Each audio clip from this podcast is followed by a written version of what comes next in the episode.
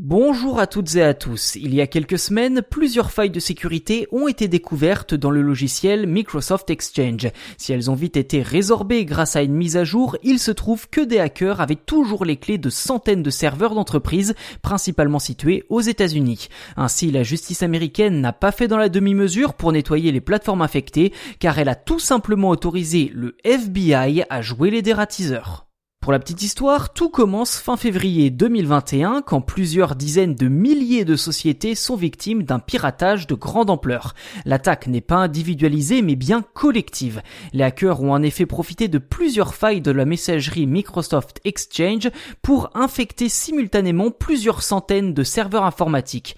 Dans l'urgence, Microsoft déploie immédiatement des correctifs pour stopper l'attaque, mais malheureusement c'est déjà trop tard. Bilan 100 000 entreprises infectées dans le monde, dont plus d'un tiers aux États-Unis. Quant au mode opératoire des hackers, tout porte à croire qu'ils se sont attaqués directement aux serveurs des entreprises, sauf que non. Pour vous faire une image, les serveurs des entreprises sont un peu comme la porte d'entrée de leur système informatique interne, et donc comme dans une maison finalement, cette porte d'entrée est bien souvent sécurisée. Pour un cambrioleur ou un hacker, il est donc préférable de passer par la fenêtre afin de pénétrer à l'intérieur, et dans ce cas précis, il s'agit de multiples failles dans le logiciel de messagerie Microsoft Exchange.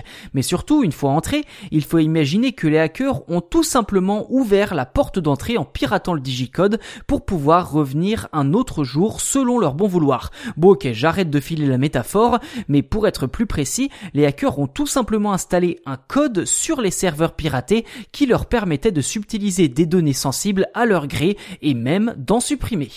Dos au mur, la justice américaine n'a pas eu d'autre choix que de demander l'aide du FBI pour régler le problème.